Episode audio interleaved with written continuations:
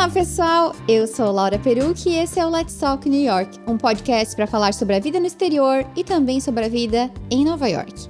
E lembrando que para comentar esse ou qualquer outro episódio, me mande uma mensagem pelo Instagram, laura_perucci. Não esqueça de deixar o seu review sobre o podcast. Se você tem um iPhone, vai lá, abre o iTunes, faz esse favor e segue o podcast no Spotify. E o podcast de hoje vai ser intenso, porque a gente vai falar sobre voltar ao Brasil, que apesar de ser uma decisão barra escolha condenada e até demonizada por muita gente, é uma coisa que pode sim acontecer com os expatriados seja por um visto que está prestes a expirar, seja por um emprego perdido, seja pelo simples fato da saudade daquilo que é familiar. Depois de mais de 60 episódios falando da vida no exterior e trazendo histórias de brasileiros no exterior, eu acho que ficou muito claro que morar fora não tem nada de fácil. Cada história é diferente, sim, umas têm mais ou menos desafios, mas não dá para usar a palavra fácil para resumir essa jornada. Cada escolha é uma renúncia, isso é a vida já dizia Charlie Brown. Eu tô muito filosófica. Ah, nossa. E eu não tô bebendo vinho. Antes de mais nada, eu já queria falar que a ideia aqui não é dar fórmulas mágicas para ninguém. A ideia é, como sempre, compartilhar histórias e vivências, comentar e acolher. Voltar para muitas pessoas, não para todas, tá? Pode ser algo difícil e doloroso, e julgamentos não ajudam. E para falar sobre esse tema, eu tenho uma convidada muito especial que já deu o ar da graça aí que, enfim, se vocês já escutam o podcast há muito tempo, vocês lembram da Ana Luísa. A Ana já participou de vários podcasts. Eu vou deixar na descrição os números dos podcasts. E hoje ela vai comentar com conhecimento de causa, porque rufem os tambores. Eu voltei para o Brasil! É isso aí, gente. Segurem esses forninhos. Segurem o forninho. Por isso que eu convidei a Ana, porque eu acho que nada melhor do que ter uma pessoa que passou por, esse, é, por essa experiência, que está passando de, certa, de certa forma Sim, ainda por essa experiência, para ela compartilhar a experiência dela e para a gente comentar as histórias que a, que eu, a gente recebeu, que eu, eu anunciei lá no Instagram. A gente recebeu muitas histórias escritas em áudio, então vai ser um mix. Enfim, mas antes da, da, da, gente começar, eu queria que tu é, resumisse rapidamente assim a tua experiência fora e também fale um pouco, né, da decisão de voltar, porque ah, talvez as pessoas não saibam, mas eu sei que voltar para o Brasil para ti nunca foi uma decisão descartada e nunca foi algo visto como uma coisa ruim. Quando eu me mudei para o exterior, foi para inicialmente morar em Nova York, foi onde eu e a Laura nos conhecemos. E aí fui-me embora para São Francisco. Eu já conhecia São Francisco e tal, não conhecia Nova York e fiquei bem feliz até de ir para São Francisco. E lá eu fiquei durante um tempo que eu já sabia que era um tempo determinado de um ano e voltei para o Brasil para ficar alguns meses e retornar para os Estados Unidos e morar assim ad eternum até que esse eternum não fosse mais eterno. E dentro dos Estados Unidos eu morei no, em São Francisco e na Filadélfia dessa segunda vez. Bom, vocês que já ouviram os outros episódios sabem que passei vários perrengues, né? Tive os meus dois filhos em São Francisco. Adaptação de ser uma pessoa inteira já né, única no exterior já é difícil. Tendo dois filhos e sendo casada, eu acho que é uma constituição família no exterior é pior ainda no, no sentido de se adaptar. É tudo novo, né? Primeira vez que eu fui num super, supermercado comprar sabão para máquina de lavar roupa, eu olhei assim e pensei, tas que pariu. E aquilo me gerou uma ansiedade, não só no sabão da roupa, no feijão, no arroz. Essas pequenas coisas parecem, ah, não, mas olha só, tu tá falando isso de barriga cheia, mas tu tá, tá morando, tu tem custos, enfim, tem milhões de coisas, né? A gente já falou sobre isso também, mas muita gente olha os Estados Unidos de uma forma uh, muito glamorizada e a gente uhum. que mora uh, sabe que tem algumas coisas sim que, que, que tem, se tem razão mas muitas delas caem por terra quando tu vive o dia a dia. Como imigrante e eu sendo né, o estereótipo latino bem, bem na cara, assim, é, eu sofri bastante, assim, eu tive muitas experiências positivas, mas mais de autoconhecimento, aprendizado e de, obviamente, conhecer lugares lindos. Mas eu cresci muito mais na dor do que no amor. Esse tempo morando fora me fez crescer muito como pessoa e ter uma noção maior de mundo, mesmo que eu tenha ficado na América do Norte, a gente sabe como é que é, né? Eu tive uma noção muito maior do que é mundo e do meu papel como imigrante no mundo para qualquer lugar que eu fosse. Esse aprendizado foi mais na dor do que no, no amor. Eu não fui, né, com dinheiro para fazer uma especialização e a vida boa. Não, a gente teve que batalhar bastante, né? E teve épocas que a gente teve que contar grana para fazer coisas que a gente gostaria de fazer. Depois dos Estados Unidos, eu fui morar no Canadá, em Toronto, na Grande Toronto. Nós ficamos quase um ano e voltamos para o Brasil. Uma experiência no exterior é que nem é que nem um amor, tipo assim, não é porque ele não foi até que a morte nos separe que ele não valeu a pena ou que não ensinou alguma coisa. Ai, meu Olha, Deus do canceriane. céu, câncer. Não! Mas o que eu quis dizer é que assim... eu te entendi. Não é porque tu voltou, o que tu viveu não valeu ou o que tu vai excluir. É um capítulo Guria. que faz parte da tua vida. Claro! E eu tenho muito orgulho né? de ter passado por isso. De tudo que eu cresci, assim passado por perrengue e ter passado por coisas muito legais que eu jamais teria oportunidade. Então eu sei que foi porque eu estava no exterior, desde aprender um novo idioma até ter consciência social muito mais avançada do que eu jamais teria. Então essa noção de mundo se estendeu muito para mim. Inclusive o feminismo, que, que para mim, obviamente, eu fui criada, já tive uma base muito forte disso, sem nem saber que a minha mãe era uma feminista. Só que isso aflorou muito em mim quando eu estava no exterior. E eu me senti minoria, e eu me senti oprimida.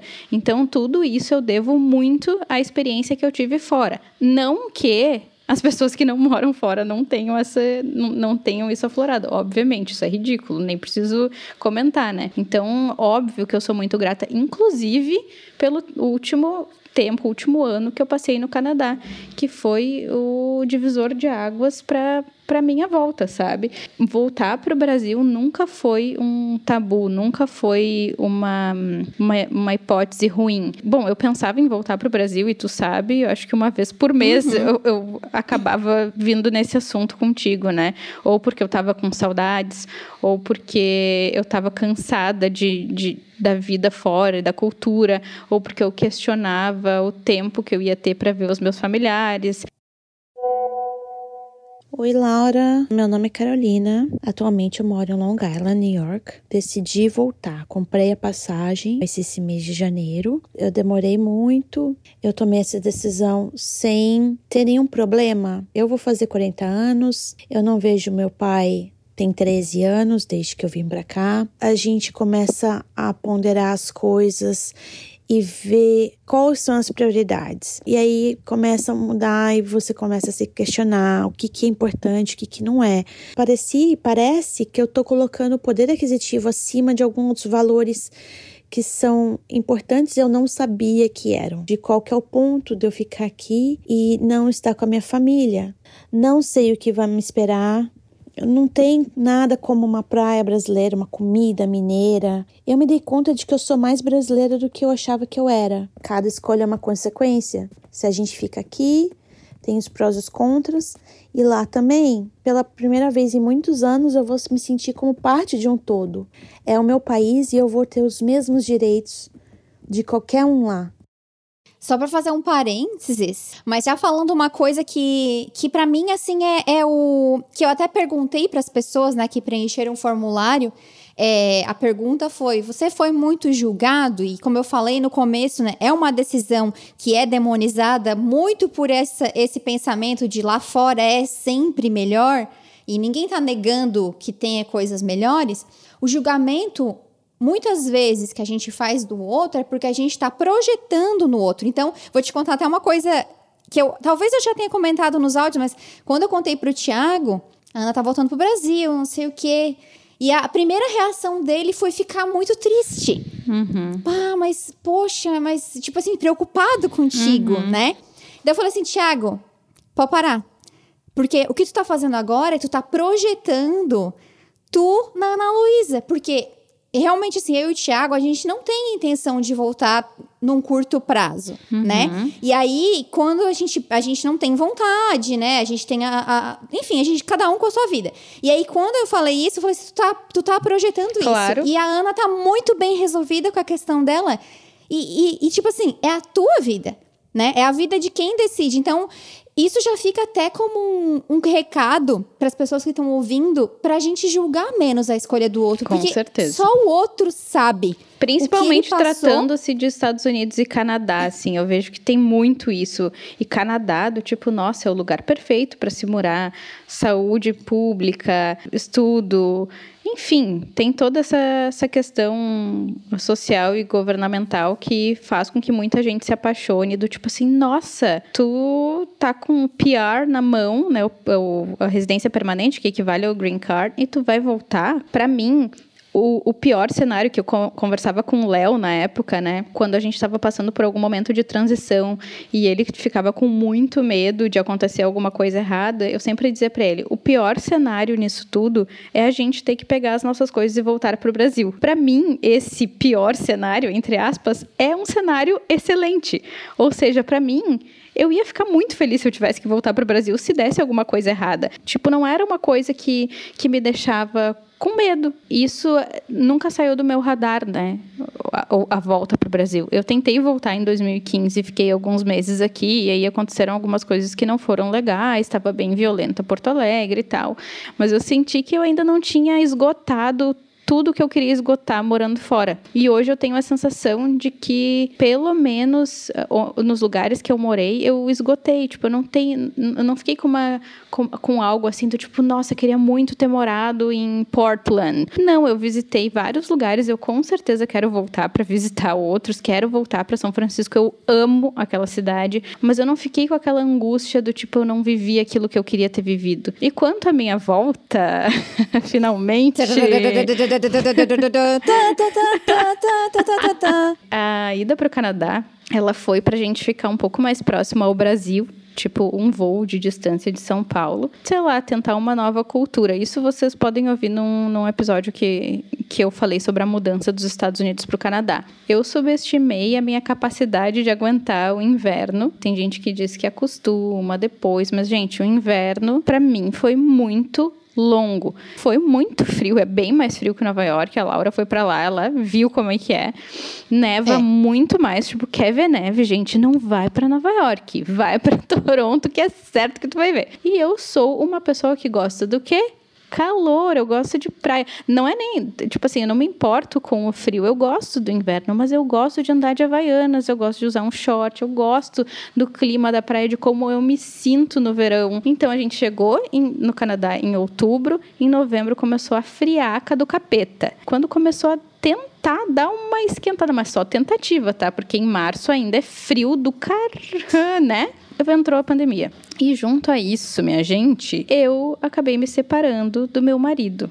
Então, a gente viveu um inverno intenso, uma pandemia e uma separação juntos com dois filhos. Foi uma experiência intensa, muito profunda. Eu aprendi demais sobre mim, sobre o outro, sobre como respeitar o, o próximo, né? Eu e o Léo, que a gente se adora e a gente tem uma relação muito boa. Quando eu olho para todo o processo que a gente passou juntos de separação e noção do que era bom ou ruim para nós como casal, enquanto casal e morando fora, a gente consegue fazer uma avaliação muito legal assim do que por que, que não deu certo e dos perrengues que a gente passou no exterior e como ter morado no exterior e ter tido filhos no exterior sem apoio de ninguém, assim, familiar e tal, e como isso nos desconectou, como a gente se desconectou do que a gente é. Inclusive, esses dias eu estava falando com um amigo que morou fora e a gente comentou que quando a gente, tá, quando a gente fala inglês, a gente parece ser outra pessoa. E quando tu abre a boca e começa a falar inglês, não parece mais tu. Não sei se tu sente isso, Laura, mas assim, tu começa a falar inglês, as tuas piadas são diferentes, a tua voz muda, Sim. parece um outro personagem. É outra personalidade. Exatamente, Guria. E eu me sinto outra personalidade também falando inglês. Mas enfim, e foi assim que eu me senti também morando fora. Eu me senti meio que uma pessoa diferente do que eu sou. Não que eu tenha perdido a minha essência, mas muitas coisas se apagaram. E quando eu me dei conta disso, fora todo o processo de separação e, e inverno e pandemia, e quando eu comecei a me observar de fora, assim, tipo, que eu vi a pessoa que eu tava sendo. Não, eu não, eu não, não gosto dessa pessoa, não tô de acordo com o que essa pessoa é hoje, né? E o que, que eu preciso fazer para resgatar a pessoa que era antes, né? E tudo que eu pensava era que eu tinha que estar próxima às pessoas que me faziam e me ajudavam a ser a pessoa que eu era antes. A volta me fez me aproximar muito mais do que eu era antes, né? Não que eu não. É engraçado, porque eu não sou a pessoa que eu era antes, eu sou uma pessoa totalmente diferente pelas experiências que eu vivi. Mas a, essência parece que ela voltou assim numa potência gigantesca, sabe? E me reconhecer sendo aquela pessoa é incrível, porque eu olho para mim e penso, meu, era essa que eu gostava, que eu queria ter vivido fora talvez, e que eu não consegui por diversas circunstâncias, seja uh, alguma crise no casamento, seja ter sido mãe fora. Olhando agora, né, eu me sinto como se fossem duas pessoas que se desencontraram em algum momento. Quis muito voltar para ver se a minha mudança gigantesca tinha sido tão profunda que aquilo nunca ia mais aparecer em mim, ou se eu só estava precisando de algo familiar para brotar isso de novo. Em quatro meses, para mim é muito claro as coisas que eu resgatei aqui. E tu me falou milhões de vezes como tu me enxerga diferente de como eu estava no Canadá. É o conforto de, da pessoa que te adora, que te ama, te enxergar mais feliz, mesmo tendo voltado para o teu lugar de origem, que muitas vezes é julgado, né? Vocês estavam à beira do de pegar o green card, né? O, e o green card e tá- depois tá... o PR, é, o né? Não, mas a gente estava ah, em São Francisco. É. E vocês estavam mesmo, é. Vocês largaram o processo de green card em São Francisco e vocês estavam prestes a pegar o green card canadense, né? Tu já estava trabalhando tu tinha condições, se tu quisesse, de ficar no Canadá. Sim, a escolha não foi porque como que eu vou me manter. Não, eu poderia me manter no Canadá, o Léo poderia se manter no Canadá, a gente poderia morar em lugares diferentes, enfim. Mas naquele momento, para nós, não fazia sentido nenhum, por mais que tenha eh, sido um processo muito tranquilo. A gente pensou muito durante bastante tempo até amadurecer. Os dois estavam tranquilos, mas os dois precisariam estar perto de pessoas que a gente ama e que estariam ali para nós. A gente não podia subestimar mais uma vez uma situação pesada. A gente colocou, tipo assim, a nossa razão para funcionar e o nosso emotivo também em alerta, né? Uma coisa que eu te falei que quando vocês forem embora de São Francisco, que talvez se vocês estivessem super, super, super bem entre vocês dois, vocês não teriam ido embora de São Francisco. Essa tua reflexão quando a gente conversou sobre isso, e eu fiquei tipo matutando isso um tempão.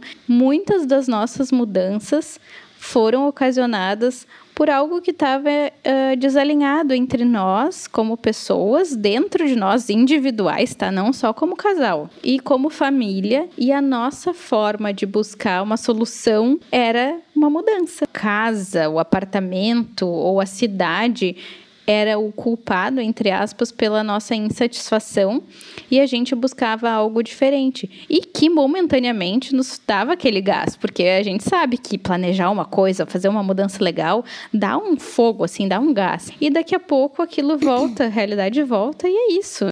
É por isso que o, o, a gente fala, se fala tanto de autoconhecimento hoje em dia, né? Porque senão a gente fica sempre buscando a solução das coisas fora da gente, né? Por Mas a gente sim. se conhecer.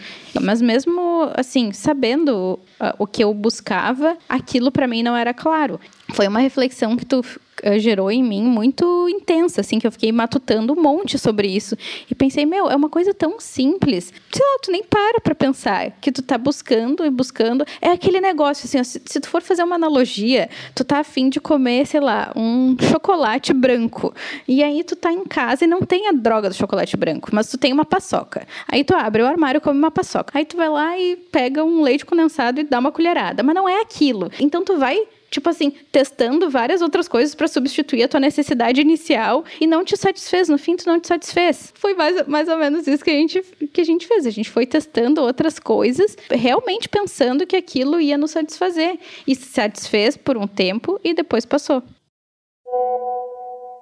Olá, meu nome é Rodolfo Aguilar, eu tenho 28 anos. Fui para Portugal em 2016 e voltei para o Brasil no final de 2019. A minha experiência morando em Portugal em específico eu senti como sendo uma montanha russa. Formado em relações internacionais, eu não consegui emprego e decidi tentar a vida fora do Brasil. Principalmente na Europa, eu acho que as pessoas colocam muita elegância nela, colocam muita. Enfeitam, colocam muito confete. E realmente a vida fora, ela tem a sua beleza, mas ela também tem as suas dificuldades que eu acho que as pessoas não contam. Eu me mudei sozinho, fui para lá com emprego. Só que me venderam uma vaga errada. Pior, não era na minha área de formação também. Eu me senti bem, bem frustrado. Depois eu acabei mudando de emprego, fui para uma empresa onde eu trabalhei realmente na minha área, tive experiências maravilhosas fora de Portugal. E depois voltei para Portugal e acabei mudando de emprego, fui trabalhar no ramo turístico internacional, que foi uma das piores coisas que eu fiz na minha vida porque é estressante pra caramba. Depois eu recebi uma oferta de trabalho aqui para Brasília, cidade onde eu já morava, e vendo como estava a minha situação em Portugal, onde eu não estava mais avançando profissionalmente, tinha, esse tinha sido o motivo da minha mudança eu decidi por voltar. Eu sinto que eu cumpri tudo que eu tinha que ter cumprido em Portugal, mas estou extremamente feliz de ter voltado pro meu país e para perto de tudo que me é familiar. Experiência internacional, ela tem dois lados. Ela tem um lado positivo e tem um lado negativo, que claro também depende da sua realidade. Depois dessa dessa parte da Ana, tem muita história legal que o pessoal mandou escrito. Queria agradecer todo mundo que mandou. As que eu não colocar aqui vão estar tá no blog, no post do podcast, para quem quiser ler mais depoimentos. Então, eu queria começar até porque tu falou ali, ah, desisti de green card, não sei o que, e tem uma história aqui disso, que é da Thaís Fiorentin. Ela morou quase cinco anos na Filadélfia, ela veio para estudar. Fui para os Estados Unidos para fazer parte do meu doutorado, Inicialmente seria por 10 meses, mas após o término do período, recebi uma oferta de emprego e decidi ficar mais. E ela foi ficando, ficando, ficando por quase 5 anos. Obtive muito crescimento profissional, minha carreira praticamente começou nos Estados Unidos. Comecei a trabalhar já no exterior como pesquisadora, então continuar lá seria o caminho mais natural. Acontece que eu nunca me senti inteira me dedicando 100% à minha vida no exterior. Nunca tive a sensação de pertencimento. Recebi uma oferta de green card e, com a chegada da pandemia, decidi recusar e voltar ao Brasil. Eu saí de um país de primeiro mundo com emprego estável, possibilidade de cidadania e voltei sem nada. Não me arrependo. Não me sinto completa também no Brasil e, sinceramente, não acho que vou me sentir em nenhum lugar. Fui e continuo sendo extremamente julgada, inclusive por pessoas muito próximas, quando eu digo que não vou mais voltar para lá. Ninguém entende. Eu sigo trabalhando me convencendo de que não precisa fazer sentido para ninguém, só para mim. Decidi voltar porque não consegui criar laços nos Estados Unidos, nem com pessoas, nem com o país, e não fazia mais sentido viver em um lugar só para trabalhar. Eu acho que a vida é muito mais do que isso. O que me pegou mais foi essa questão do completa, porque eu busquei bastante isso também, sabe? Depois de um tempo, eu pensei, cara, o que, que é completo? O que, que, é, que, que é isso que eu tô buscando? Não existe, isso é uma, uma utopia, sabe? Para mim, tá, gente? Eu não tô ditando regra aqui. O completo é muito subjetivo. Sempre vai ter alguma coisinha, pode ser que falte eu tinha muito medo de voltar para o Brasil e me sentir deslocada. Eu até digo que os primeiros, sei lá, dois meses foram bem estranhos, assim, para mim. Mas eu nunca pensava no completo. Eu sempre pensava no pertencente. Demorou, né? Que nem eu falei, uns dois meses até eu me sentir, tipo, às vezes eu ia no supermercado, eu me sentia muito estranha. Parecia que as pessoas estavam olhando para mim, ou eu tava no corredor do Zafari. Eu, sei lá, me achava estranha em ter que passar meio perto da pessoa que estava no meio do corredor.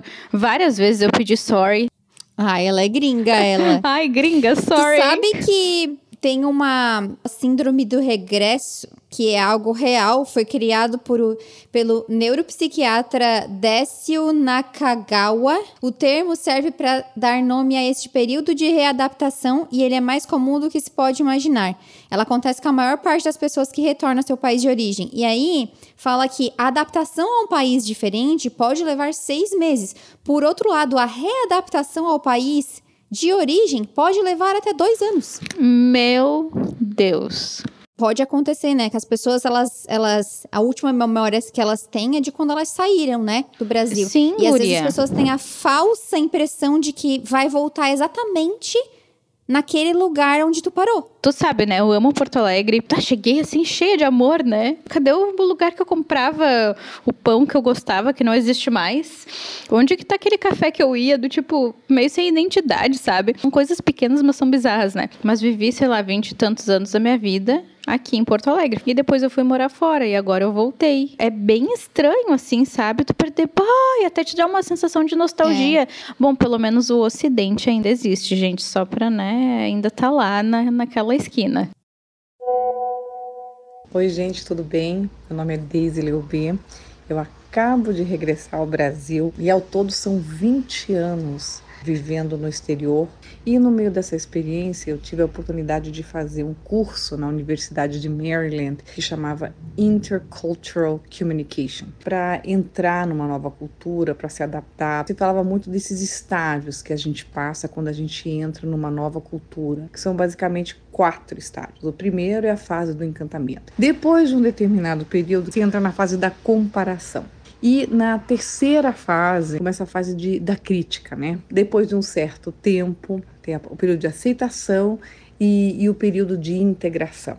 Quando você volta para o seu país de origem, você tem um choque cultural nas mesmas proporções e vários especialistas dizem que o choque de reentrada tende a ser muito mais severo. É importante ter um plano de, de volta, mas também eu acho que é muito importante deixar um, um espaço para as oportunidades que vão vir. Eu acho que quando você engessa demais o processo, né, você acaba não, per, não, não, não permitindo que oportunidades apareçam, né? E resiliência. E ter claro, né, que vai ser um período que pode se estender de seis meses até dois anos, e pensar, né, que, que essa é uma experiência que vai aportar muitas coisas, né? Tem outra história também, uma pessoa que voltou por conta da pandemia, a Adriana Silva, ela morou em Lisboa por 11 meses. A Adriana foi fazer doutorado em Portugal em 2019 e as aulas dela começaram em outubro e o marido dela foi junto. Então foi ela que levou o marido, né?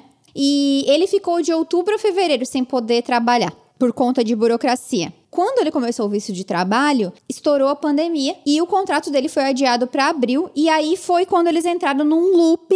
Então, o contrato dele foi adiado mais quatro vezes. Eles estavam lá só com a bolsa dela, de doutorado, pagando aluguel em euros e trancado em casa. Desta forma, falei para ele que ele deveria regressar a, regressar a Florianópolis. Ó, a tua chance, Ana Luísa, vai. Ai, meu Deus, guria, não acredito! Foi pra Florianópolis de novo. onde ele teria o nome dele, a experiência dele para conseguir um trabalho na área e eu ficaria em Lisboa resolvendo as coisas do meu primeiro ano de doutorado até poder voltar para casa e terminar o doutorado à distância, já que as aulas estavam online mesmo. Bom, fomos muito julgados. Primeiro pelos pais dele, que nunca quiseram que ele tivesse me acompanhado no primeiro momento. Ah, se fosse, se fosse o contrário. Exatamente o que eu pensei. Depois, por todos os conhecidos que não conseguem entender como abrimos mão de morar na Europa legalmente para voltar para Florianópolis. Aí ela colocou entre parênteses: Vou te dizer, é bem melhor que Lisboa. Esse é o meu final feliz. Eu não me adaptei a Portugal. Pode poder estar aqui, no lugar que eu pertenço, é minha alegria. Claro que os meus sogros até hoje falam muito por termos ido para lá, me acusam de ter feito ele gastar dinheiro indo para lá para não trabalhar. Isso me deixa arrasada. Mas eu só queria estudar, ter outra visão da minha profissão. Eles não entendem. Tudo se resume ao dinheiro que meu marido gastou para nos mantermos lá enquanto ele estava esperando começar. Entre nós dois estamos super bem. Ele nunca falou nada sobre eu ter sobre ter gastado ou perdido tempo.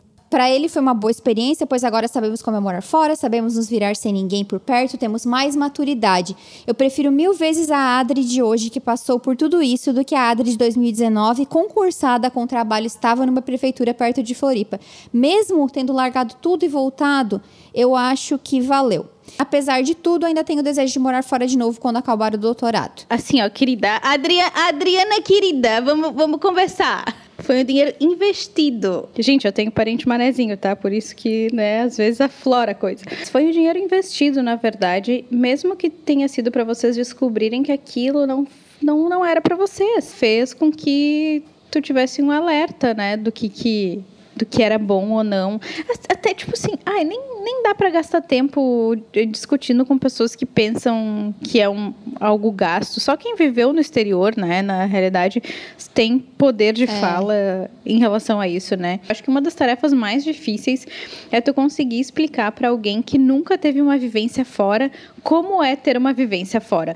Sendo que a gente tem é, contra, porque isso não joga a favor, joga contra, toda a propaganda que existe, né, de morar fora, principalmente dos Estados Unidos, do Canadá, como tu falou, porque assim, vamos combinar. Tipo assim, a ideia que se tem da vida fora no país não é de qualquer lugar. Não. As meninas dos olhos. A América inteira é Canadá e Estados Unidos. Estados Unidos. Uhum. América do Sul não não presta para ninguém. Isso eu não sou eu que tô falando, né? É a maioria das pessoas fala isso. Aí a gente joga a Europa, a Europa inteira. Vai, alguém já falou ali de alguém já falou de morar na África por acaso? Nova Zelândia, Austrália, enfim, tem o grupo aí, né, do, do, dos países que são os mais queridinhos quando se quer passar essa vivência para as pessoas, quando elas têm essa, essa visão é, romantizada do cinema, né? E, e pelo fato de, de, de, o Brasil ter vários problemas que ninguém nega, ela fica muito difícil realmente argumentar. E as pessoas, elas, elas por elas projetarem né, nos outros aquilo que é delas, acaba existindo isso. Tem outra história também aqui, bem legal, da Camila Rezende, que ela morou um ano em Nova York tinha o sonho de conhecer os Estados Unidos e quando ela entrou na faculdade, teve colegas que já tinham tido essa experiência, ela colocou na cabeça dela que no terceiro ano de faculdade ela iria. E aí ela conseguiu, por conta de uma treinadora que viu os vídeos dela jogando vôlei, ela conseguiu uma bolsa integral para jogar e estudar aqui no Queen's College. Ela Ai, que bacana. foi e ela decidiu voltar para o Brasil. Primeiro, ela falou que ela via dificuldade em tudo, né, para estrangeiros conseguirem visto de trabalho, além do drama da renovação. E o nível de cobrança para manter o meu desempenho alto era insuportável e eu não aguentava mais jogar lesionada. As pessoas sempre me chamam de maluca Nossa. por ter voltado de Nova York, mas elas não sabem a qual custo você se mantém lá. Não te lembra daquele podcast que a gente falou sobre o que que tu tá disposto a fazer a morar fora? E teve uma pessoa que morou, que dormia na rua por um tempo. Maurício, nome fictício. Mas ele se colocou disposto a isso. Eu não estaria disposta a isso. Tem gente que se dispõe a isso. E ok, essa é a tua realidade, é onde o, calo, o teu calo não aperta. Tem situações que o calo aperta para mim e ninguém pode julgar por que, que o meu calo aperta nisso? Se para ela, cobrança, tudo isso fez com que mexesse com o emocional dela, a ponto dela se mudar, a gente não é uma decisão fácil. Com certeza ela sofreu muito para tomar essa decisão. Sei lá, passou milhões de coisas com certeza pela cabeça dela para tomar essa decisão. E é muito foda quando as pessoas não sentem o calo apertar e acham que a tua decisão é baseada no nadismo, uhum. né? Como as pessoas, elas, às vezes, elas são prepotentes de achar que elas sabem mais da tua vida do que tu mesmo. Muita gente nem imaginava que eu estava voltando para o Brasil. E muitas delas vieram me perguntar, né? Ah, por que tu voltou? Nossa, por que que tu voltou? Vocês se separaram, mas como? Gente, ninguém sabe o que se passa dentro do outro uhum. alguém. E por mais que para ti possa ser ok lidar com pressão, mas tem gente que não lida bem com isso e que sofre emocionalmente. Que bom que ela teve a coragem de decidir voltar, porque, gente, requer muita coragem voltar. Qualidade de vida se tem no exterior. Mas o que é qualidade de vida para ti? Se qualidade de vida para ti é ter segurança, isso é teu valor inegociável, como diria Fernanda Neut, né? Não tem como tu abrir mão disso. Só que se o teu valor inegociável é sentir o amor das pessoas que tu viveu durante grande parte da tua vida. Então, qual é o ponto de viver longe dessas pessoas? Por muito tempo eu neguei esse meu valor, né? Eu me mudei para o exterior em função de uma perda. Então, esse sempre foi o meu valor inegociável, estar perto da minha família. Mas em função de uma perda, eu meio que abafei isso dentro de uma panela e deixei lá. Tanto que o Brasil sempre foi uma possibilidade para mim. Todas as minhas mudanças e tudo que eu fiz era tudo baseado né, em estar mais perto do Brasil. Não sei se tu lembra, né, Laura? Tem um depoimento aqui que eu achei bem legal, da Daniela Araújo, que ela mora na Carolina do Norte. E eles estão voltando ao Brasil agora no final de janeiro. Eles vieram com data para voltar, né? Eles moraram três anos e oito meses. Ela falou. Primeiro que eu achei muito, bonitinho, que ela falou: estou muito feliz em poder participar disso. Uh, e que ela já tinha refletindo sobre, sobre isso, sobre o retorno dela fala. São muitas sensações diferentes. Ao mesmo tempo que eu quero ficar, eu quero voltar logo para minha cidade natal. Metade de mim quer ir e metade quer ficar. Mas ao mesmo tempo, eu sinto uma felicidade enorme em saber que tenho um lugar para voltar. Meu coração se enche de um quentinho. Vou rever meus pais, meu irmão, meus sobrinhos, minha cunhada. Minha experiência foi ótima e claro que teve muitos desafios e eu vejo que valeu a pena. Aquela Dani de quase quatro anos atrás já não existe mais. Muitas pessoas me acharam doida, deixar um emprego bom, abdicar da profissão para vir para cá, mas eu estava disposta. Outros disseram: vai mesmo, nunca mais volte, o Brasil está perdido. Só quem vem para cá para morar sabe sobre tudo que realmente é acordar todo dia e ir à luta. Sempre costumo dizer que muita gente romantiza a vida de morar fora. Tivemos muitos dias alegres, com certeza, mas também choramos, gritamos e temos vontade de desistir. A ansiedade chega a palpitar, mas é tão bom recomeçar tudo de novo. Se estamos sendo julgados, claro, com certeza, muita gente acha um absurdo que se tivesse a mesma oportunidade que tivemos, nunca retornaria. Hoje temos outras necessidades, outras prioridades e a maioria das pessoas não entende. Se saímos de nosso país, somos julgados e depois, quando voltamos, também.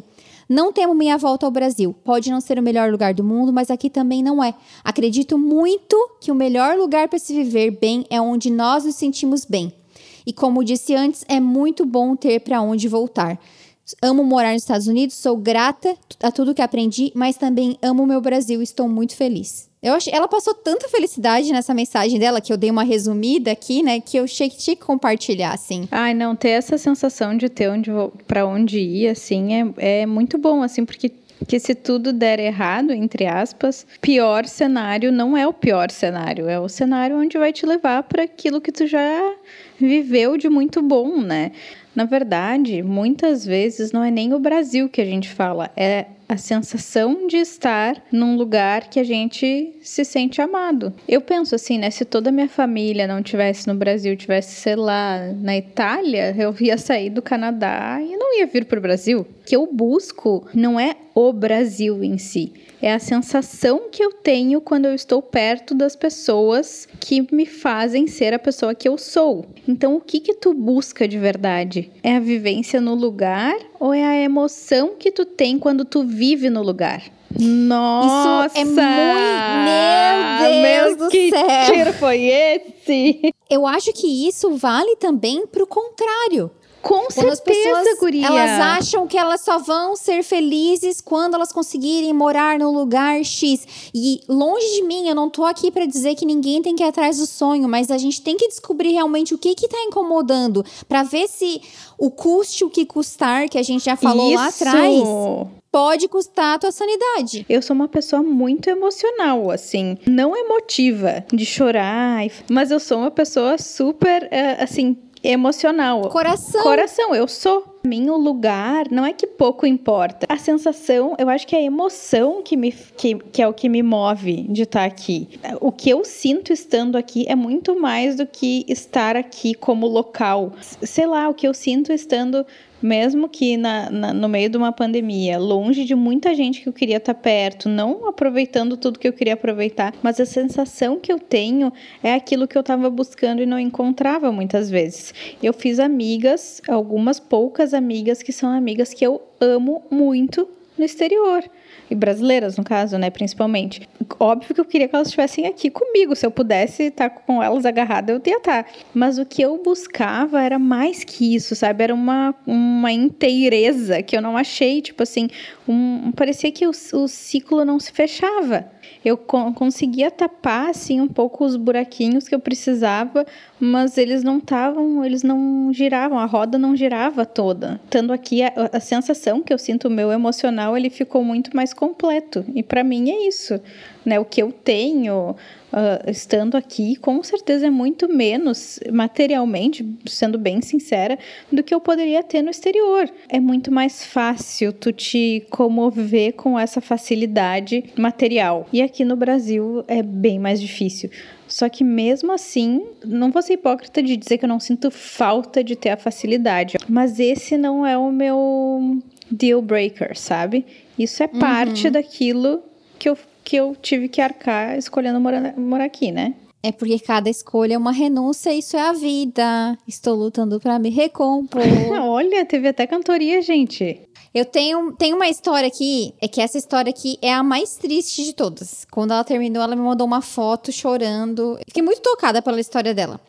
Da Daiane. Ela morou dois anos em Dublin, na Irlanda. Ela foi fazer intercâmbio, aprender inglês, trabalhar e tentar a vida. Ela não queria mais ficar no Brasil, não aceitava mais as, as injustiças do Brasil e tudo mais. E então, em 2016, ela deixou tudo para trás, estudou inglês, trabalhou em subemprego, como ela colocou entre aspas, que chamam no Brasil, mas que lá fora é visto com bons olhos e paga muito bem. Trabalhou na vaga dela, enfim. E ela não queria se relacionar com ninguém, né? Aquela coisa, ai, me machuquei, me fechei. Só que aí ela acabou conhecendo uma pessoa que quis o destino, era brasileiro. Brasileiro com na nacionalidade da Croácia. Gente, sério, tá? Não esqueçam, vão no blog, porque eu vou deixar todas essas histórias na íntegra lá. Dela é bem grande.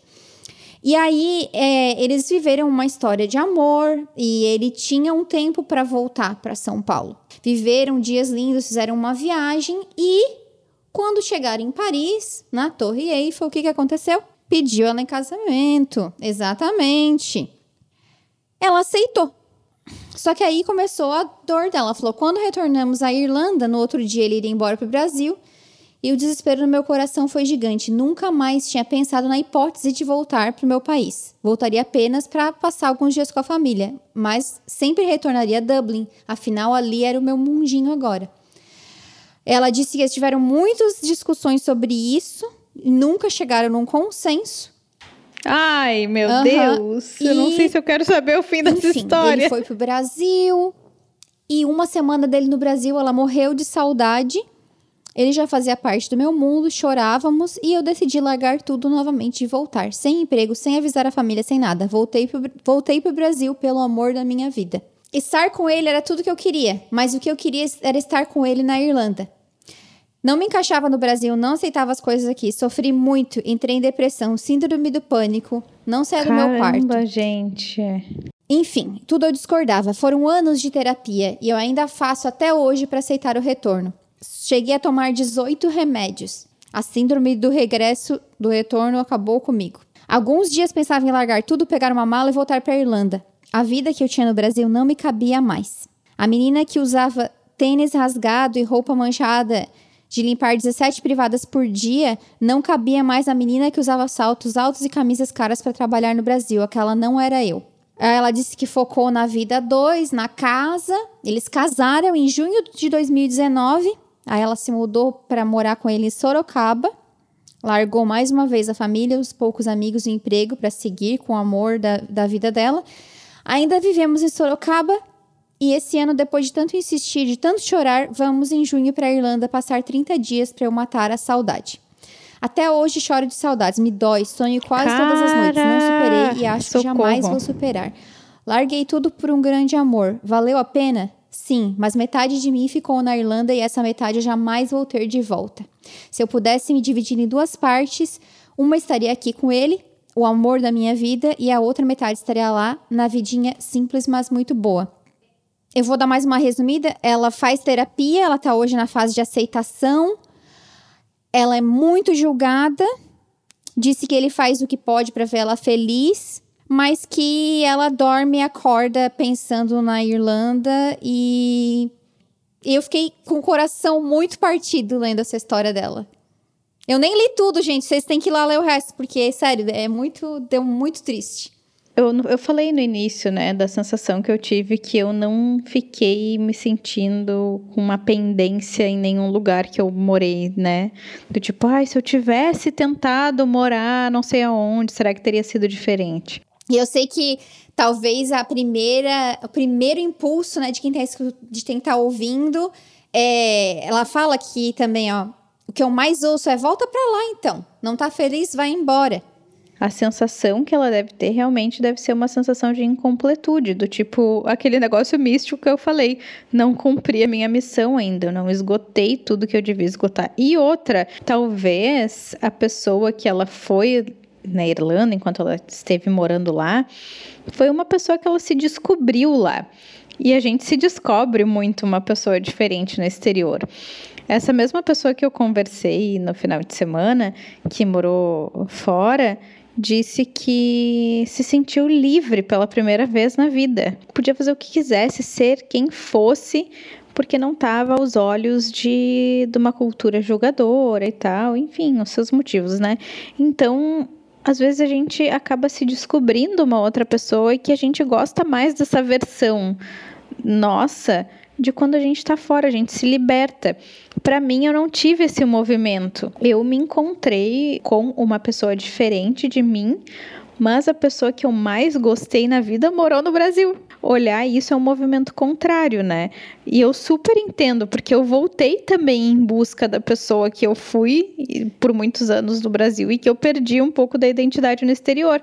E talvez o que aconteceu com ela é que ela foi uma pessoa na Irlanda que ela gostou tanto de ser e que no Brasil ela não é. Mas talvez a busca é pela emoção que ela sentiu lá, pelas sensações que ela teve lá, pelo que ela viveu lá, com o que ela se encontrou com ela mesma lá. Não estou diminuindo a questão do lugar, mas às vezes a gente é muito mais movido ao que a gente sentiu estando no lugar do que o lugar em si. Se fosse assim senso comum o lugar, todo mundo ia amar os mesmos lugares e ia detestar os mesmos, né? É tudo vinculado à experiência que tu teve no lugar. É, tem aquela, aquela, aquela frase, acho que é do Einstein, né? Que é a mente que se abre nunca mais volta à forma original. E aí eu acho que o maior, o maior desafio de um expatriado é realmente, tipo assim, tu somou, né? Aquilo, aquilo que tu viveu para esse teu retorno. Acho que é isso, é isso que acontece para muitas pessoas. E pela sua descrição, você também passou um pouquinho por isso no começo, né? Que é aquela adaptação. Tu não vai forçar um negócio a entrar, se é mai, um maior dentro do menor. Tu vai ter que ir encaixando, lapidando, né? Eu, eu realmente, Daiane, eu fiquei muito tocada com a tua história. Fico, fico de certa forma feliz que tu tenha procurado ajuda e fica aí o desejo para que tu se encontre, seja no Brasil ou na Irlanda enfim, onde, onde fizer sentido para ti. E que não demore, porque Assim, é, tu sempre falas pra mim, né? Crescer dói, mas puta que pariu, né? Ser consciente da, da realidade é o que faz tu não pirar. Do tipo, eu sei que no Canadá e nos Estados Unidos, ali em São Francisco, se eu quisesse sair agora, que aqui é, são 10 horas da noite, era o horário que eu saía para correr no Canadá. Ia com meu celular, ouvindo música, fone de ouvido despreocupada. Eu sabia que nada ia acontecer comigo. E eu sei conscientemente que eu não posso fazer isso aqui na minha cidade, na região que eu moro e nem, provavelmente nenhuma região de Porto Alegre. Eu poderia sofrer com isso. Porque foi me tirado. Eu mesma tirei de mim quando eu decidi vir para cá. Eu, é uma coisa tão consciente minha que eu prefiro não sofrer com isso, porque se eu for me apegar a cada ponto de perda que eu tive, é óbvio que eu vou ficar o meu dia a dia sofrendo. É a questão do que tu, que tu precisa mais naquele momento.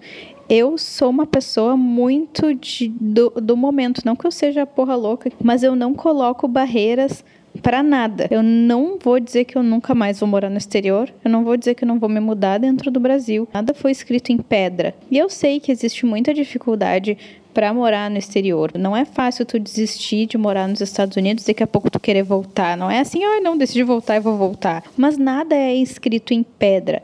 Nada te impede de ir morar em outro lugar dependendo da tua situação. Então a volta pode ser por um tempo e depois tu pode voltar para outro lugar, não necessariamente para o lugar onde tu estava. Tem um amigo meu que é psicólogo, inclusive, que ele fala: a única coisa certa na vida é a mudança e aí a morte, né, obviamente.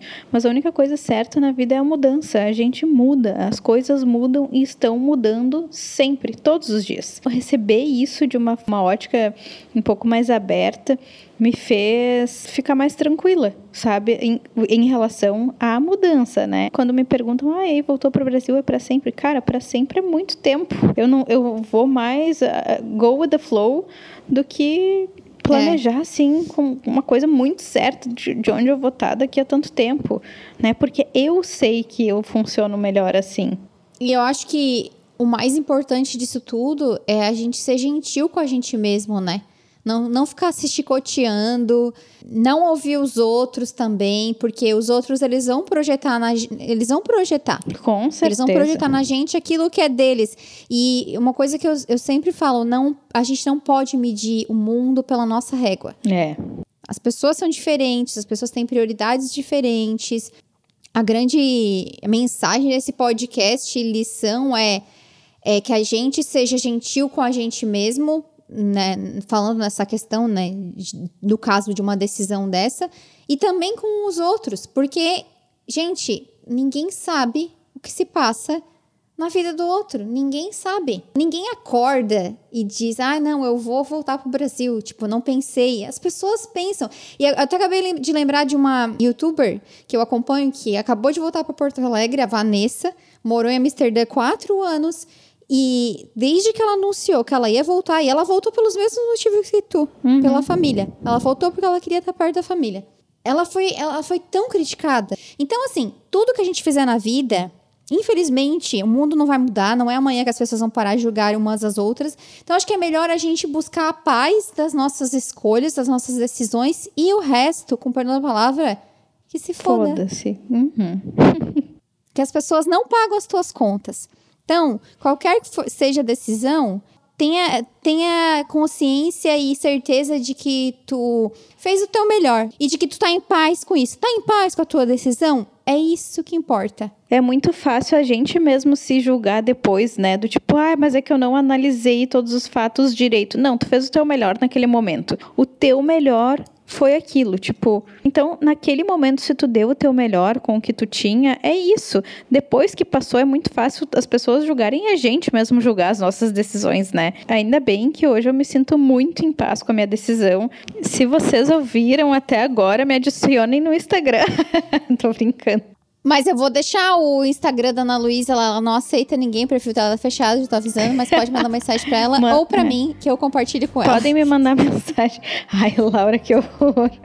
Eu não sou tipo... Mas é verdade! As pessoas já perguntaram por que tu não aceita ninguém. Tu falou que teu perfil é fechado, fazer o quê? É, gente, meu perfil é fechado. Mas eu sou querida, gente. Podem me mandar mensagem que eu super respondo. Claro que ela responde, ela é super querida, gente. Se ela não fosse querida, ela não seria minha amiga. O que, que vocês acham? Mandem mensagens, vão pro blog ler as outras histórias. Vou tentar botar os áudios lá também completos, se eu conseguir. E é isso. Muito obrigada, querida amiga sem deboche, por ter participado de mais esse episódio. Eu que agradeço, sempre adoro, né? Tu sabe que eu, assim, ó, me sinto muito biscoitada com os retornos, então eu tô aqui para isso. então é isso, gente. Vocês já sabem, a gente se fala no próximo episódio. Tchau, tchau. Tchau.